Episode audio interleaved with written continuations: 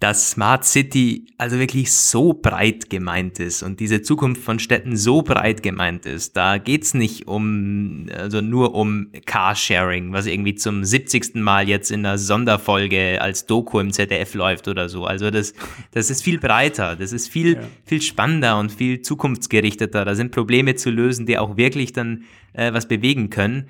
Ähm, ja, glaube war wirklich äh, eine ganz spannende, spannende Episode heute.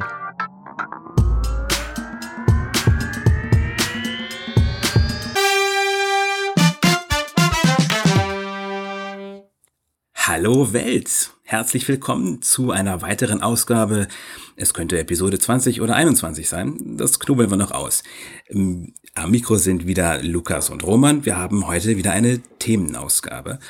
Und wir haben ein äh, ziemlich smartes Thema heute. Das wollen wir ein bisschen versuchen zu, ähm, zu präzisieren. Vielleicht haben die ein oder anderen von euch den Begriff schon mal gehört oder gelesen. Smart City.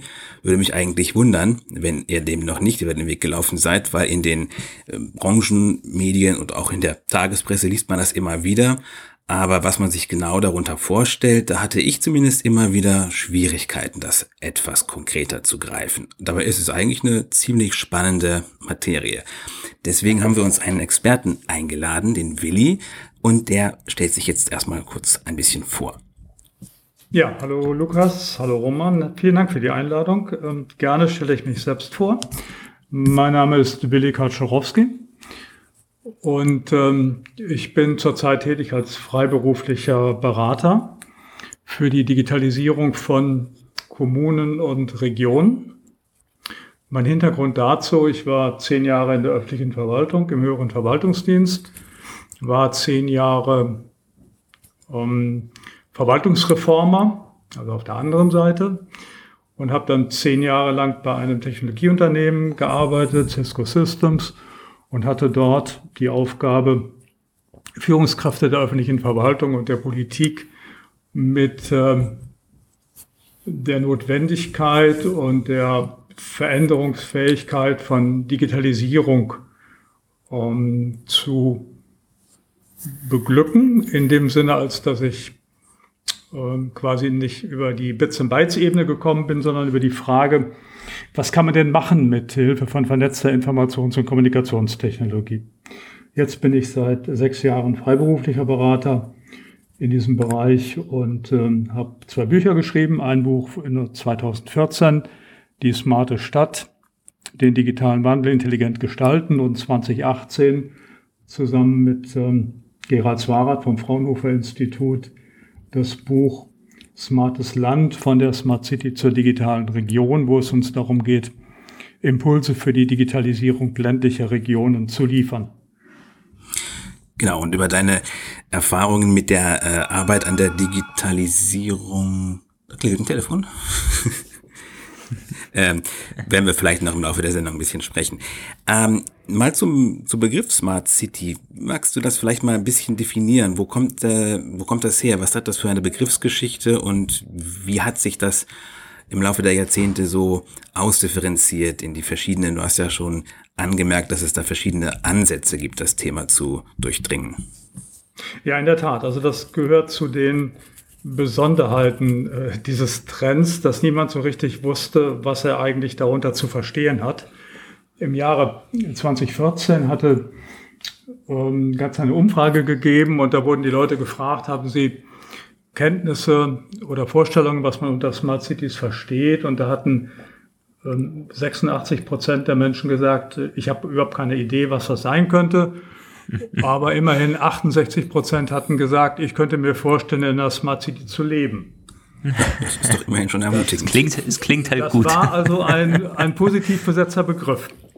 Mhm. Und äh, wenn man sich die Entstehungsgeschichte anschaut, dann kann man sagen, die ersten, die äh, Smart City Konzepte umsetzen wollten, das waren die Städte auf der grünen Wiese also in den schnell wachsenden Metropolen dieser Welt, vor allem im ostasiatischen Raum und äh, in dem ähm, Nahen Osten.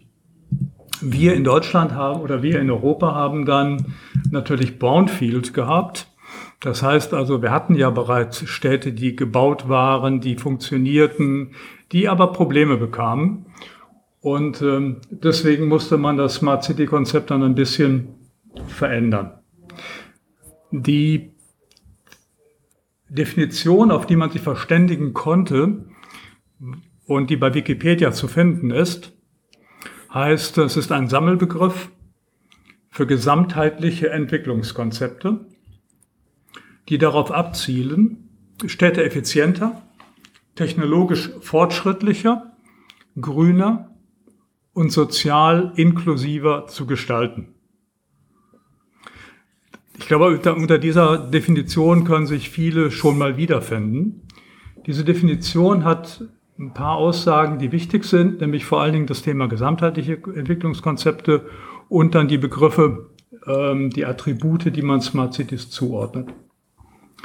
Jetzt gibt es aber das Problem, dass Smart City ein Riesenmarkt ist. Ein Riesenmarkt ist für Unternehmen, die halt ihre Produkte absetzen wollen und deswegen macht das Sinn, so ein bisschen zu differenzieren in Bezug auf Interessen und Handlungsakteure. Die historisch gesehen die ersten, die dann also in diesem Brownfield sich getummelt haben, waren mit Förderung der Europäischen Union die Ökologen. Um die Städte damals, ökologischer zu machen. Genau. Damals stand im Vordergrund die Schaffung von Ressourceneffizienz und der Ersatz konventioneller durch grüne Energie. Das waren die Energieversorger, die Entsorgungsunternehmen, die Verkehrsunternehmen, die sich in diesem Bereich ähm, dann die ersten Meriten verdient haben, die ersten Projekte lanciert haben und auch die ersten Fördergelder bekommen haben.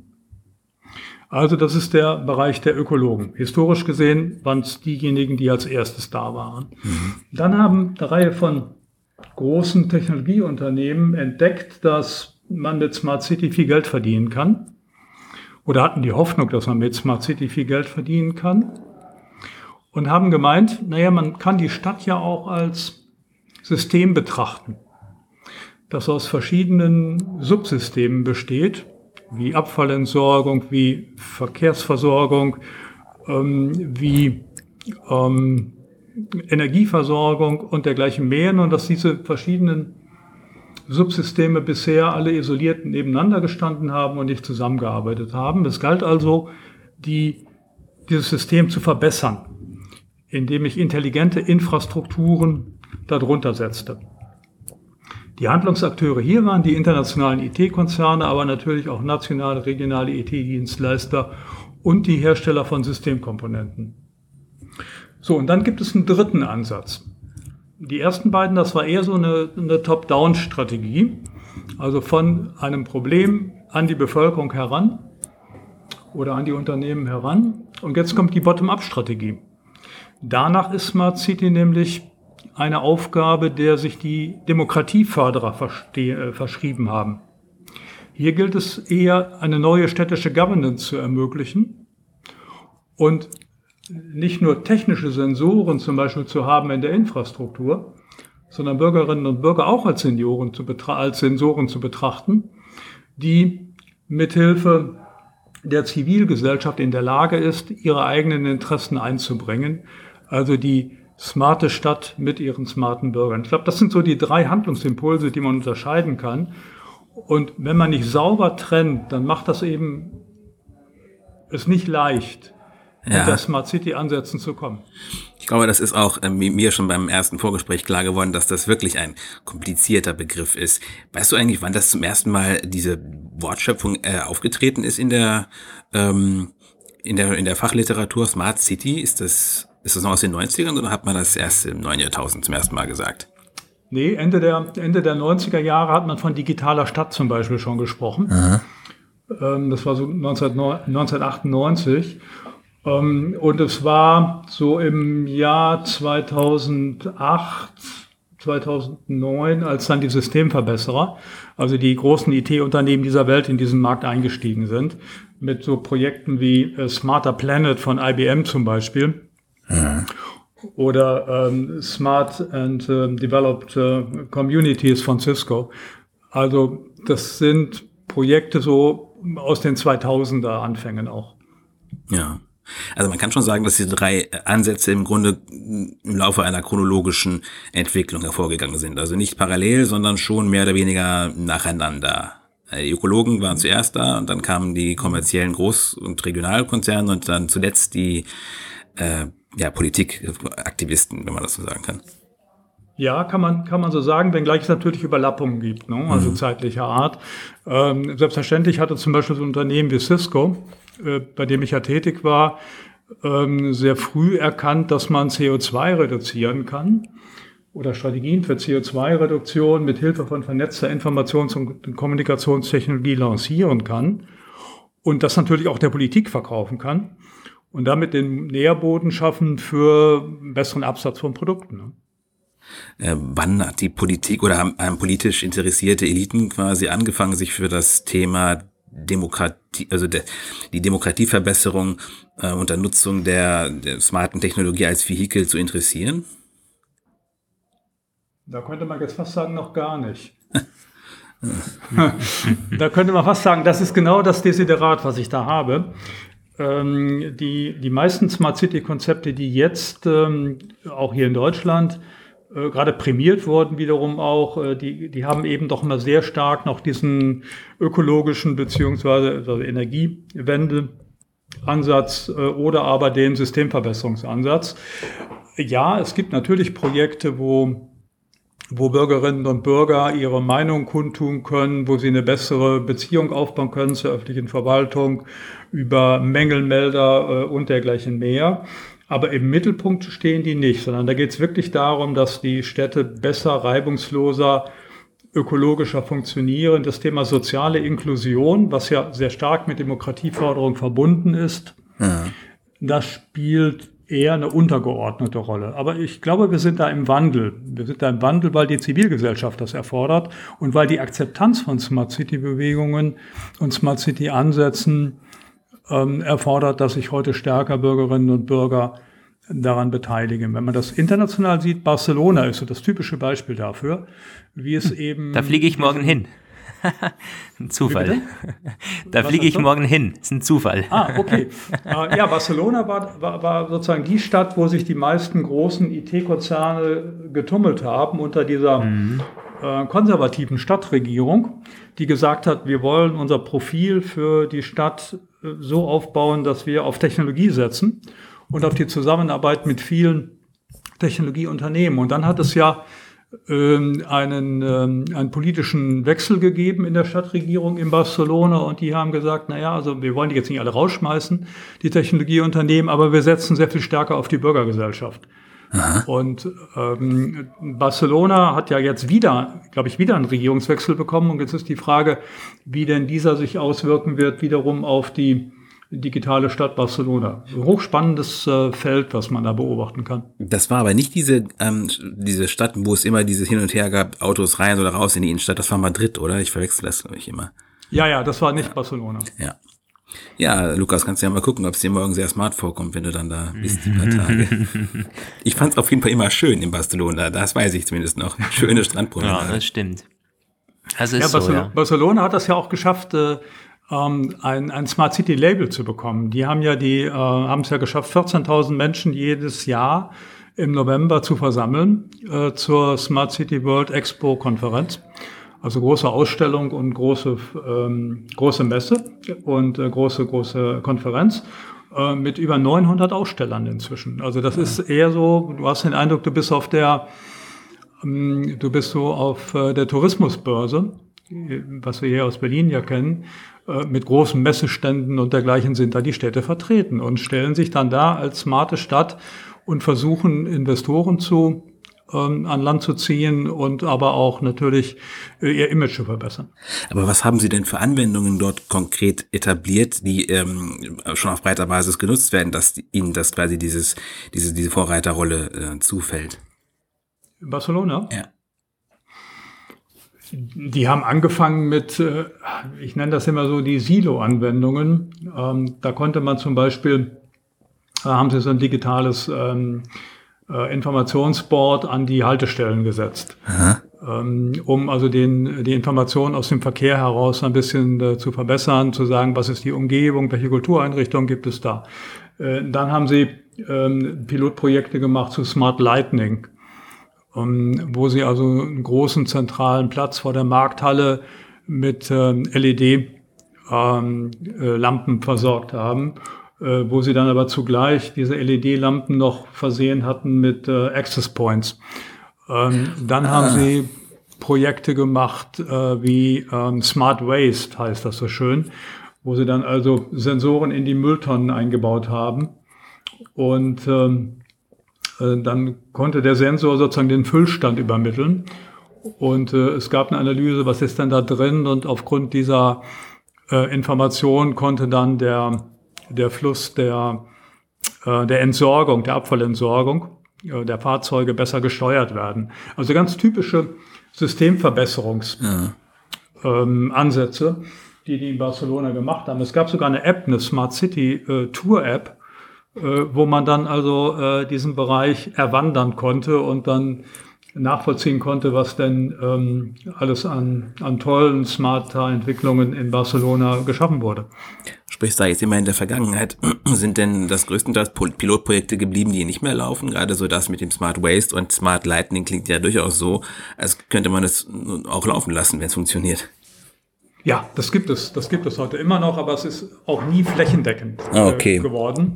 Auch nicht ähm, in, äh, in deutschen Städten. Also auch da, wenn man, wenn man sich die Smart City Ansätze anschaut, dann sind das alles smarte Silo-Ansätze, wo ich also ein bestimmtes Silo wie Abfallentsorgen, wie Verkehr oder andere habe und die ähm, digital leistungsfähiger mache äh, indem ich Sensoren einbaue, Informationen abgreife, diese Informationen dann zur Steuerung verwende und dergleichen mehr. Aber es gibt eben keine, keine Flächendeckung äh, dieser entsprechenden Initiativen. Das hängt natürlich auch damit zusammen, dass, äh, dass die, für die Unternehmen war das immer so ein, so ein Leuchtturmprojekt, was sie damit geschaffen haben. Und äh, dann sind sie halt mit Smart Waste Barcelona rangegangen an Paris und haben gesagt, guck mal da, was man alles machen kann äh, im Bereich der, der Abfallentsorgung wollte das nicht auch umsetzen oder auch in Deutschland. Die Telekom hat es ja ähm, mit in ihr Portfolio aufgenommen oder Siemens hat ins Portfolio aufgenommen. Ähm, aber es gibt keine, keine flächendeckende Durchdringung.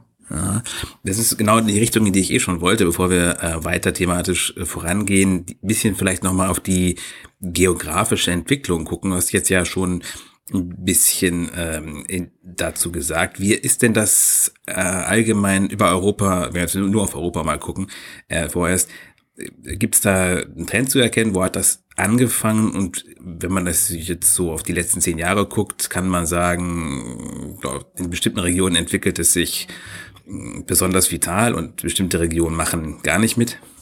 Mhm. Ja, das kann man schon sagen. Ähm, also Lukas kommt ja aus Wien, so habe ich es gelesen. Ja. Wien gehört mhm. zu den Vorreitern. Ja. Wien gehört zu den Vorreitern. Die haben damals systematisch Gelder abgegriffen aus dem EU-Förderungstopf äh, von, ähm, von Oettinger, als der Energiekommissar noch gewesen ist. Und ähm, äh, die Wiener Stadtwerke waren zum Beispiel diejenigen, die die Smart City in, in Wien vorangetrieben haben. Äh, und haben dann halt die Verantwortlichen dort überzeugt, dass man auch smarte Stadtteile bauen kann. Und äh, so ist dann äh, Aspern entstanden, ne? oder wird mhm. entstehen, ja, es ist ja noch im Entstehen, diese, äh, diese smarte Siedlos vor den, vor den Toren Wiens.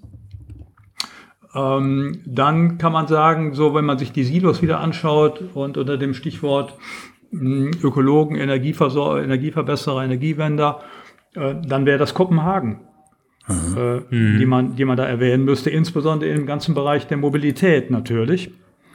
Ja, da hat man viel von, dass die Dänen. Äh ne, also Fahrradmobilität, ja. also ja. Zurückdrängen des Autos, Vorrang für Fußgänger und Fahrradverkehr mit Hilfe von Technologie. Und wenn Auto, dann man, elektrisch, äh, ich zumindest. Genau, genau. Und dann kommt und dann kommt Paris, ne, wo man eben sehr früh auf äh, auch, auch Fahrrad wiederum gesetzt hat ähm, und Elektrofahrräder. Ähm, die, ähm, die, die, die derzeitige Bürgermeisterin ähm, der Sozialisten, die bemüht sich da sehr, äh, sozusagen das Mobilitätsthema so zu lösen, dass der Autoverkehr wiederum zurückgedrängt wird. Oder Amsterdam. Also das sind so die Stichworte eigentlich, die einem dann europäisch einfallen. Alles auch smarte Smart Städte. Denkt. Also wenn man sich so nicht nur smart im Sinne von äh, jetzt wie smart wie digital, sondern auch das sind alles sehr hippe Regionen, touristische Hotspots, beliebte europäische Ausflugsziele. Ja, aber entnehme ich daraus so ein bisschen so, dass es tatsächlich auch Regionen gibt, die zurückbleiben, wenn man das so sagen will, oder weniger interessiert sind. Ja, natürlich. Ähm, weil auch, weil natürlich auch die Unternehmen gar, kein, gar keine große Kapazität haben, mit denen ja allen zusammenzuarbeiten und denen also noch so Lighthouse-Projekte zu ja. geben, wo sie dann also möglicherweise ihnen billigere Produkte geben und so weiter. Das können die ja nicht flächendeckend machen, die wollen ja flächendeckend verkaufen. Ähm, also haben die sich so ein paar rausgepickt, mit denen sie halt systematisch arbeiten. Wenn man das in Deutschland mal anschaut, dann ähm, waren so historisch gesehen so Stadt wie, Stadt wie Köln so eine der ersten, die, die mit Smart City Ideen und Konzepten angefangen haben. Ähm, Köln, dann würde man München in diese Reihe setzen, dann würde man äh, Hamburg äh, in die Reihe setzen. Und jetzt kommen wir auch mit Hilfe von äh, öffentlichen Fördermitteln des Bundesinnenministeriums dazu, dass wir so langsam auch in die, in die Städte jenseits der Metropolen mhm. kommen und in den ländlichen Raum. Also da hat es ja jetzt gerade eine, eine neue Entwicklung gegeben. Der Bitkom, also der, Band, der Bundesverband, äh, der Branchenverband für Informations- und Telekommunikationstechnologie hier in Deutschland, hat ja im letzten Jahr zusammen mit dem Städte- und Gemeindebund äh, einen Wettbewerb veranstaltet, Digitale Stadt wo dann eben nicht Köln gewonnen hat und nicht, ähm, nicht Berlin gewonnen hat und nicht Hamburg gewonnen hat, sondern Darmstadt.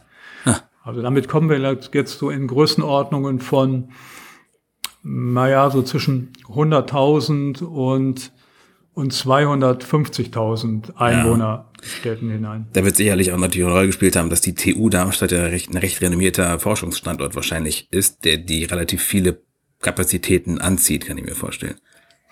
Ach Gott, da hat zu viel. Also bei solchen Wettbewerben spielen ja, äh, gibt es ja verschiedene Faktoren, die eine Rolle spielen. Sicherlich hat auch nicht geschadet, dass die äh, damalige Bundeswirtschaftsministerin ähm, Brigitte Zypris aus Darmstadt kam. Äh, ja.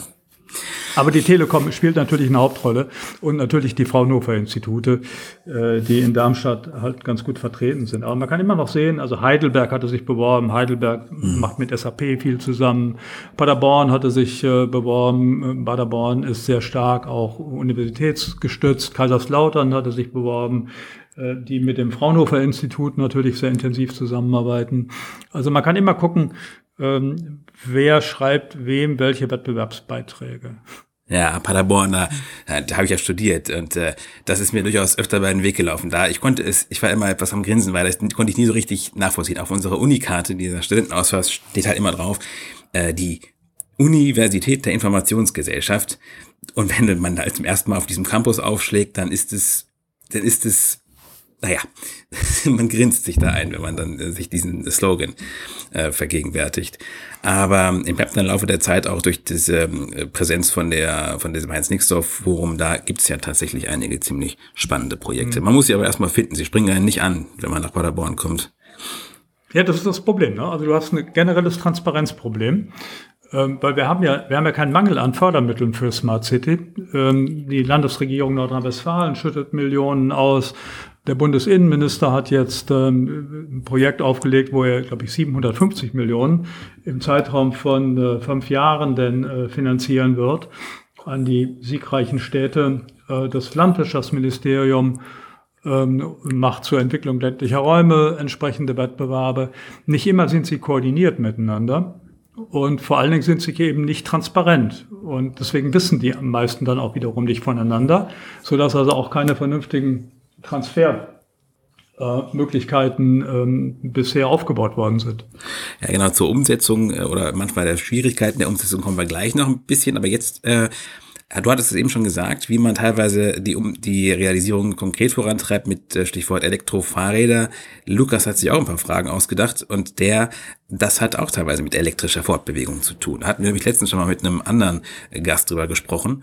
Lukas, willst du mal deine Fragen mhm. loslegen? Also ich hatte mir speziell zum Mobilitätsthema eigentlich in allen möglichen Bereichen Fragen aufgeschrieben, weil das halt von mir so ein ganz konkretes Thema ist. Ich meine, wenn man über Zukunft von Städten spricht oder Smart City, ist halt Mobilität natürlich ein großer, hat bestimmt einen großen Stellenwert. Und was in Wien eben überall rumsteht momentan, sind diese E-Scooter. Mhm. Ähm, kennt mittlerweile jeder, es geht auch durch die Medien, meist negativer Natur eigentlich, weil da kommen dann die Berichte, dass die irgendwie stören oder dass sie irgendwie im Baum hängen oder da schon wieder drei kaputt gegangen sind und so. Ähm, deshalb meine Frage an dich, wie du das einschätzt jetzt mit deiner mit deinen Erfahrungen.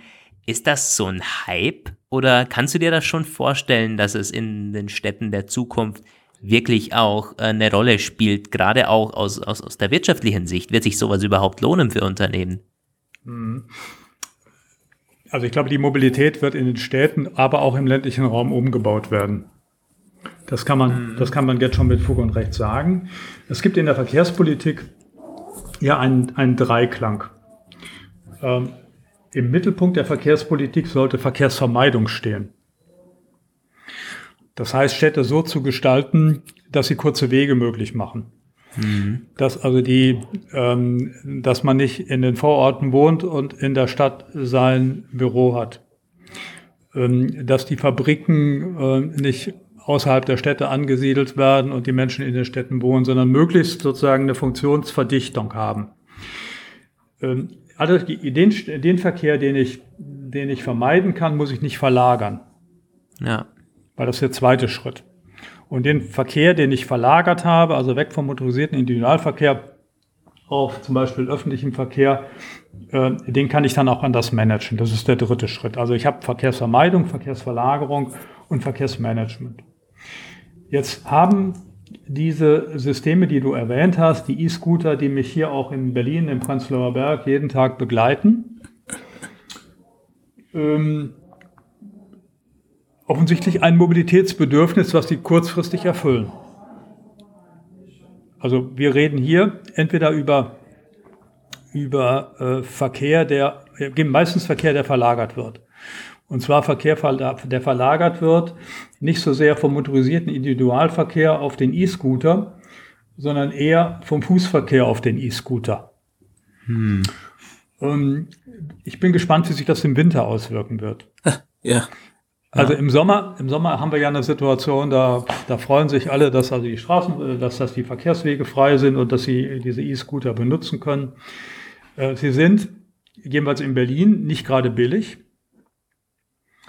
Sie sind ein neues Verkehrssystem oder ein, ein neues Verkehrsmittel, damit Menschen sich von A nach B kurzfristig bewegen können. Aber sie sind eigentlich nicht integriert in das Gesamtverkehrssystem. Ich kann zum Beispiel den E-Scooter nicht mitnehmen in die Bahn. Ja. Mhm. Was ich ja beim Fahrrad. Außer man hat einen eigenen. Außer man hat einen eigenen. Aber es gibt wenige, die bisher äh, sozusagen im Markt verkauft worden sind. Die meisten werden ja geliehen. Mhm. Und ähm, da ich ihn also nicht mitnehmen kann, äh, muss ich ihn halt am Straßenrand stehen lassen oder irgendwo da stehen lassen, wo er öffentlich zugänglich ist. Also bin ich immer nur auf eine begrenzte Strecke angewiesen, von A nach B zu kommen mit diesem E-Scooter. Anders ist es bei E-Fahrrädern zum Beispiel. Da, die haben ja genau das, das Ziel, dass sie den Aktionsradius systematisch erweitern. Dass ich mit, mit dem E-Bike also auch in der Lage bin, nicht nur, äh, nicht nur 20 Kilometer zu fahren, sondern eben auch, wenn der Akku das gut durchhält, 80 Kilometer und, und meine eigene Konstitution. Und die kann ich wiederum in die, äh, in die Bahn mitnehmen. Und Sie haben Gepäckträger. Ja, also und, und, sie haben Gepäckträger und ähm, ich bin nur darauf angewiesen, dass ich natürlich entsprechende ähm, Akkuanschlussstellen finde. Die E-Scooter, ich kann nicht sagen, ob das eine Modeerscheinung wird oder nicht. Ich sehe ein paar, paar Städte, die klagen jetzt schon darüber, dass sie das wohl unreglementiert nicht mehr durchführen können, weil es mhm. Nutzungskonflikte gibt auf dem Bürgersteig ähm, beziehungsweise auf dem Fahrradweg.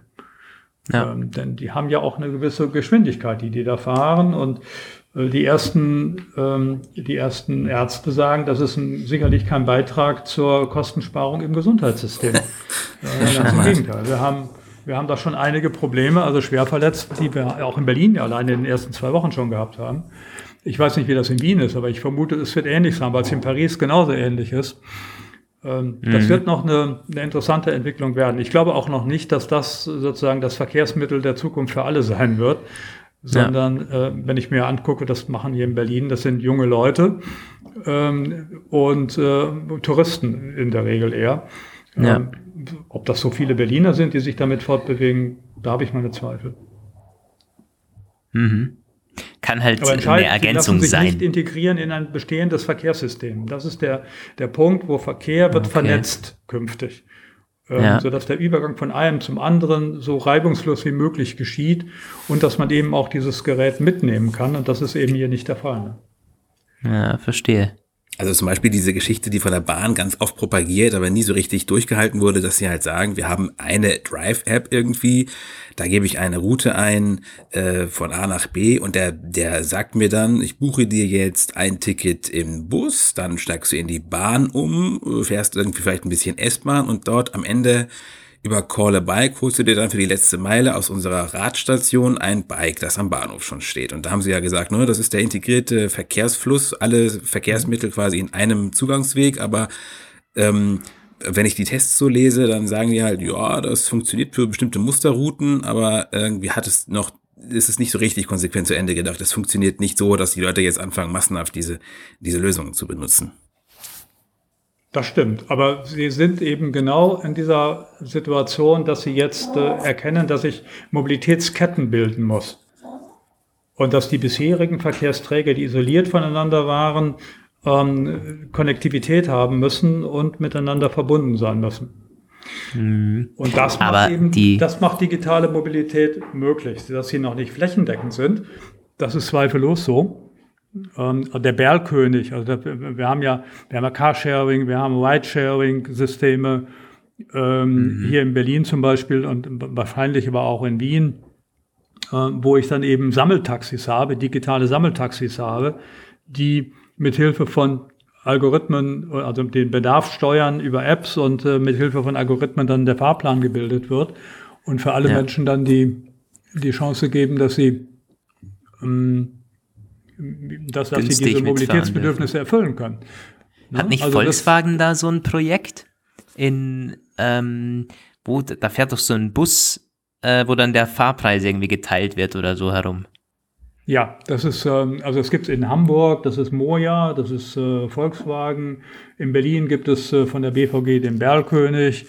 Äh, mhm. Die Bahn hat ein entsprechendes Angebot und ähm, wir finden eigentlich in, in, in vielen größeren Städten also erste Versuche der Automobilanbieter äh, in diesen Mobilitätsmarkt hineinzukommen, in diesen alternativen Mobilitätsmarkt hineinzukommen. Aber es ist eben alles begrenzt gegenwärtig. Ne? In Berlin äh, ist es der innere Ring, also der Stadtring ähm, der, der S-Bahn-Ring, den, den das Gebiet umfasst. Aber die eigentlichen Probleme entstehen eigentlich momentan im ländlichen Raum, äh, sozusagen zu den, zu den Fahrzeugen des öffentlichen ähm, ähm, Nahverkehrs überhaupt zu kommen und ja, diese verstehe. letzte Meile zu überwinden. Da sollten sie, könnten sie auch eingesetzt werden, nur ist das momentan noch nicht wirtschaftlich genug. Ne? Ja, da hattest du im Vorgespräch ja. gesagt, Uber macht, macht die letzte Meile mit all den Problemen, die es, die das ganze Geschäftskonzept mit sich bringt. Ja, das ist in, insbesondere im amerikanischen Raum ist das so, also dass die, die haben ja nicht so einen ausgebauten Nahverkehr und gerade diese Zubringerverkehre werden durch, durch Uber dann ähm, realisiert. Ja. Hm.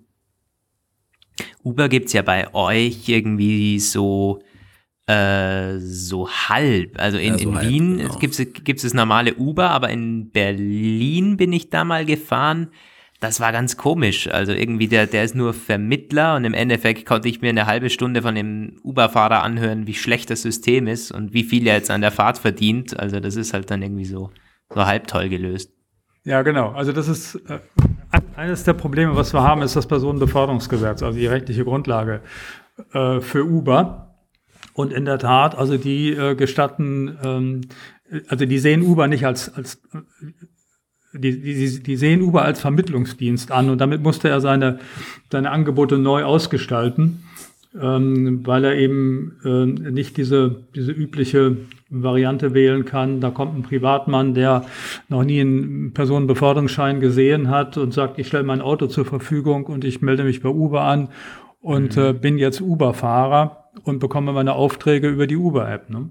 Ja, das ist ja das alte System eigentlich. Und dann äh, bestimmen die dann also auch aufgrund von Algorithmen noch die Fahrpreise und dergleichen mehr. Ja. Wir haben ja ein sehr viel reglementierteres Personenbeförderungssystem.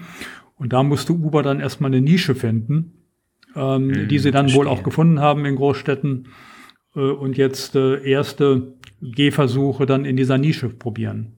Also bei uns in Österreich ist es, glaube ich, so, da, da sitzen auch nicht irgendwie Privatpersonen ohne Lizenz oder so am Steuer, sondern da sind Taxiunternehmen dahinter, die dann quasi irgendwie 10 oder 15 Uber-Fahrer quasi so äh, nicht direkt beschäftigen. Also die sind auch wieder irgendwie selbstständig angemeldet, aber die haben quasi die Lizenz und äh, betreiben dann oder leasen irgendwie 20 Wägen und äh, beschäftigen dann wiederum auf Rechnung oder so dann die Fahrer.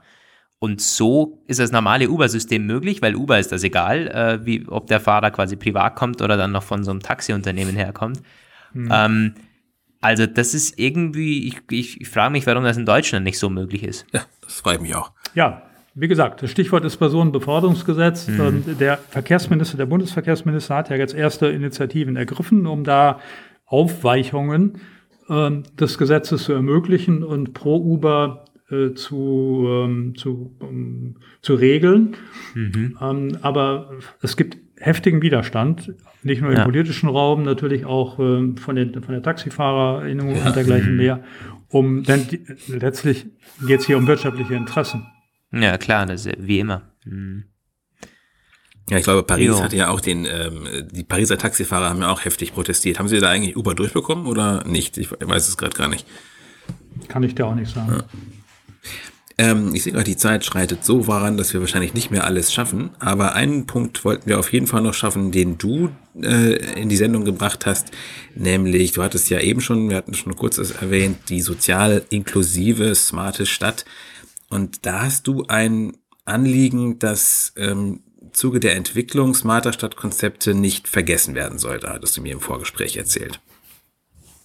Ja, das ist ein, das ist wirklich ein wichtiger Punkt, weil ähm, zu der smarten Stadt eben eben auch smarte Bürgerinnen und Bürger gehören, die aber die gesamte Bandbreite der Bevölkerung letztlich abdecken sollten.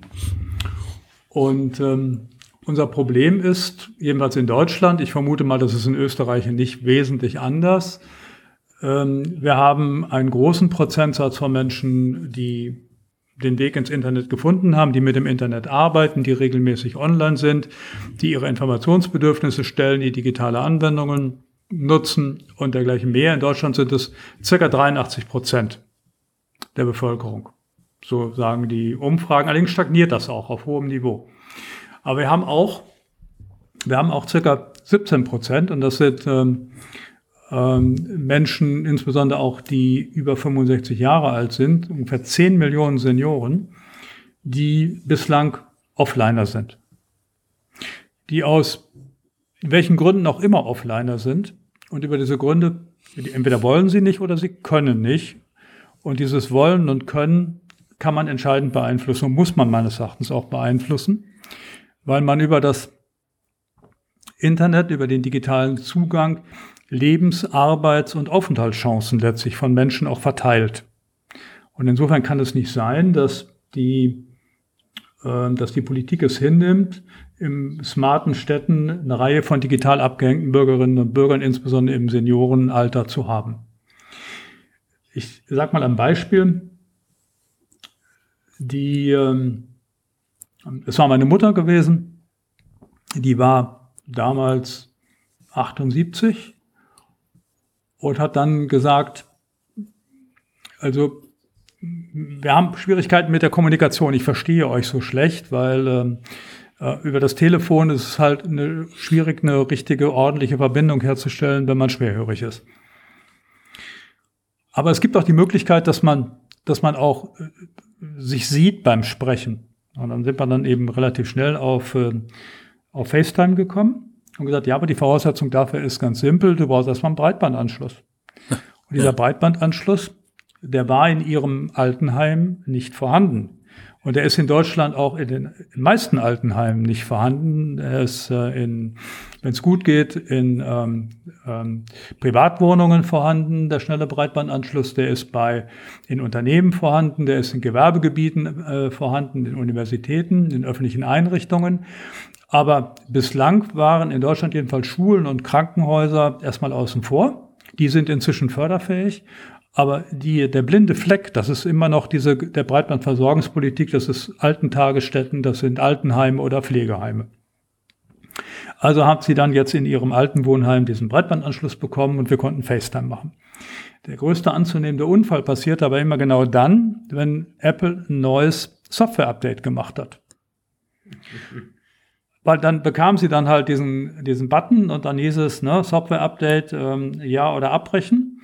Und sie hat natürlich nicht realisiert, dass sie Abbrechen machen musste und äh, dann eben ganz normal digital weiter kommunizieren konnte, sondern für sie ging dann die Welt unter. Und da musste mein, musste immer sozusagen ein Verwandter, äh, mein, mein Neffe musste dann also immer helfen. Nun ist er aber aus der Stadt weggezogen, weil er ja zum Studium gegangen ist und damit war für sie wieder die Welt offline.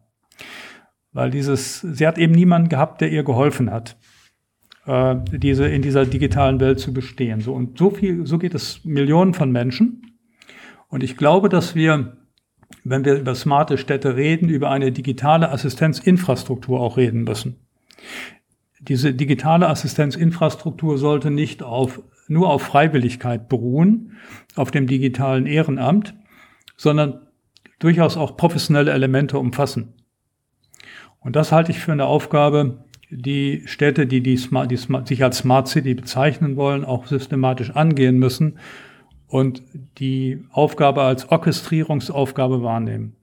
Als Teil einer neuen kommunalen Daseinsvorsorgeaufgabe systematisch angehen müssen. Das ist das Stichwort digitale Assistenzinfrastrukturen.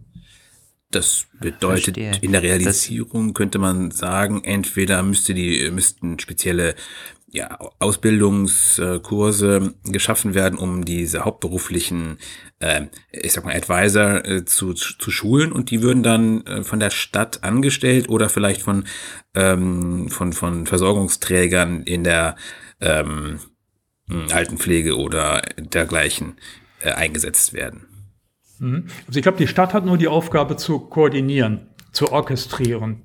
Mhm. Äh, und sie muss es nicht selbst machen, weil, also wenn wir noch städtische Bedienstete dafür haben, deren Qualifizierung ist ja auch eher bescheiden, was äh, digitale, digitale Möglichkeiten angeht, sondern ich würde schon darauf setzen, dass dass äh, diese bisherigen Ansätze auch nur professionell vorangetrieben werden. Also wir haben bisherige Ansätze, wir haben Schüler, Senioren, mhm. also Schülerinnen und Schüler, die im Rahmen von Projektunterricht etc. Äh, mit Senioren zusammenarbeiten, ihnen äh, den, die, die Zugänge erklären, die Geräte erklären, aber auch die Anwendung erklären. Wir haben eine Reihe von Projekten von Unternehmen, die äh, diese Aufgabe wahrnehmen, wo ähm, Apple macht das ja beispielsweise in den Shops, wo sie dann halt natürlich produktbezogen schulen.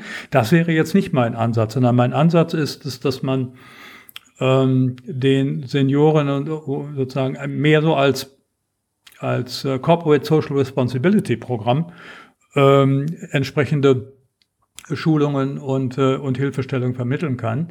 Äh, und wir haben Senioren zu Senioren, also Menschen, die digital affin sind, die schon älter sind und die sich als Aufgabe verschrieben haben, äh, ihre gleiche Altersgruppe, also ihre Peers, äh, entsprechend ins Internet mitzunehmen. Nur, es muss organisiert werden. Es ist zurzeit, ist das alles im Rahmen der der sporadischen Freiwilligkeit. Und das Problem von Freiwilligkeit ist, dass ich keine Verstetigung erlange. Nur ist eben genau diese Verstetigung der zentrale Ansatzpunkt dafür, dass Menschen, die ähm, halt im Seniorenalter ähm, sind und die immer mehr darauf angewiesen sind, dass sie digitale Anwendungen benutzen können. Wenn ich an E-Health denke, wenn ich an an äh, künstliche Intelligenz denke, wenn ich an äh, künftige äh, Einsatz von Pflegerobotern denke und dergleichen mehr, also digitale Souveränität erwerben, äh, da sind sie darauf angewiesen, dass, dass ihnen sozusagen unter die Arme gegriffen wird. Und ich halte das für eine kommunale, neue kommunale Aufgabe, wo die Gemeinde, wo die Stadt als Orchestrator auftreten muss. Gibt es da schon irgendwo irgendwelche Ansätze in diese Richtung was zu sehen oder ist das etwas, das wo noch gar nicht zufriedenstellendes äh, in der Realisierung ist? Also was die Stadt angeht, haben wir tatsächlich ganz wenige Beispiele. Ähm, jetzt beim nationalen E-Government-Wettbewerb in Deutschland im Jahre 2019 äh, der findet unter der Schirmherrschaft des Bundesministers des Innern und für Heimat statt, wurde eine Initiative DOAM 4.0 ausgezeichnet, also aus dem Bayerischen. Ähm, so, und da sind verschiedene Gemeinden, die tatsächlich ähm, hier erste Pilotprojekte ähm, mal ins äh, Auge fassen. Ähm, aber bei, bei, bei den meisten Anwendungen äh, der von Smart City äh, findet sich leider diese Unterstützungsinfrastruktur noch nicht. Ich halte sie aber für elementar, insbesondere dann, wenn ich soziale Inklusion ermöglichen will. Ja, und vor allem auch, wenn man in die Zukunft blickt, die demografische Pyramide wird ja, ähm, ist ja nicht übersehbar, verändert sich nicht zum, äh, ich sag mal, zum weniger ältere Menschen. Das wird also immer wichtiger werden, auch äh, rein wirtschaftlich, denke ich. Ja, aber da ist, da muss man sagen, wir haben ja auch eine andere Tendenz. Also die Leute, die, die nach 65 geboren sind zum Beispiel, ähm, die sind ja langsam reingewachsen in, ähm, in die digitale Welt. Mhm. Die sind, wenn es gut kommt, sie sind keine Digital Natives, logischerweise, aber ähm, sie sind Digital Immigrants. Ja. Ähm, sie sind in ihrem Berufsleben damit konfrontiert worden, ihre Alterskommunikation ist sehr die, viel digitaler geworden. Also da mache ich mir wenig Sorgen. Also die, die jetzt so um die 50 sind und die dann mit Laptop und Tattoos in die Altenheime gehen, ah, ja. Äh, die muss ich nicht so sehr unterstützen. Aber ich muss diejenigen unterstützen, die jetzt die jetzt so um die 65 sind, die gerade ins Rentenalter gekommen sind, die 70 geworden sind, denn die leben noch. Die haben ja eine lange Lebenserwartung noch, nachdem die Gesundheitsversorgung auch verbessert wurde. Mensch, also Männer sind äh, momentan werden 83 Jahre alt und äh, Frauen im Durchschnitt 86. Also die haben doch noch etliche Jahre zu leben und äh, wenn immer mehr Anwendungen digital gehen, dann muss ich die heute unterstützen. Und deswegen muss ich eben auch die Förderpolitik ändern und muss systematisch in die Sozialeinrichtungen auch investieren, die bisher eben das Stiefkind der deutschen Digitalisierungspolitik gewesen sind. Ja, nicht nur der Digitalisierungspolitik, ja leider. Aber ja, also ich kann das aus, aus meinem Alter, kann ich das eins zu eins so nachvollziehen. Also was du da gerade alles skizziert hast, äh, ist auch bei uns auf dem Land, also das hat jetzt nichts direkt mit Smart City zu tun, es ist halt Alltag. Meine Eltern ähm, in den 50ern, die sind genau, also um, um die 50 Jahre alt, Genau wie du sagst, die sind damit, die sind reingewachsen. Die haben ein iPhone 10, die benutzen FaceTime Audio, die wissen, wie man Google Maps runterlädt. Also das sind zwar einfache Dinge, aber das muss man ihnen nicht erklären beim Software-Update vielleicht, aber dann wissen sie zumindest, ich äh, kann den per WhatsApp Audio anrufen und der, der liefert mir gleich eine Antwort. Bei meinen Großeltern, äh, 75 Jahre alt, da war ich erst letztens wieder da und dann hat es geheißen, ich könnte mal wegen dem Drucker schauen. Der wäre irgendwie ausgefallen. Das heißt, der hat mir dann erzählt, der hätte in den letzten eineinhalb Monate nichts ausdrucken können. Ähm, Dabei ging es nur um, um, um, um einen Knopfdruck, um eine, ganz, um eine ganz kleine Sache. Aber für ihn war das Projekt, wie du gesagt hast, es, ist, es war tot. Es, ist, es war nicht vorhanden. Die Möglichkeiten, mhm. die waren verschlossen, weil er quasi, er wusste sich nicht zu helfen. So. Und das ist eigentlich also ein sehr, sehr spannender Punkt, den du da gerade gemacht hast. Das ist eigentlich wirklich wichtig und vor allen Dingen auch interessant, dass du da ähm, die, dass du also auch die, die Verantwortlichen da ganz klar herausgeschrieben hast, nämlich Politik, nämlich Stadtverwaltung, ähm, die müssen das organisieren. Wer das dann wirklich umsetzt, das können ja auch Private sein oder das können dann auch Unternehmen sein. Mhm, genau, es ist ein Netzwerk, ne, was du dann auf die ja, Weise genau. schaffst. Also, also eine Infrastruktur besteht ja eben aus verschiedenen Teilen, verschiedenen Akteuren, die dann zusammenwirken. Und das ist eben die Orchestrierungsaufgabe der der Kommune, die auf die Art und Weise mhm. wahrzunehmen sein wird. Ne? Mhm. Es ist, äh, eigentlich ist es schon eine Marktlücke. Ich habe mir auch schon mal gedacht, es ist, ähm, wie viele junge Leute eigentlich äh, quasi nur herumsitzen. Dabei hätten sie so ein unglaubliches Wissen, das man anderen vermitteln könnte. Teilweise sogar kostenlos ähm, oder nur für sehr, sehr geringes Geld.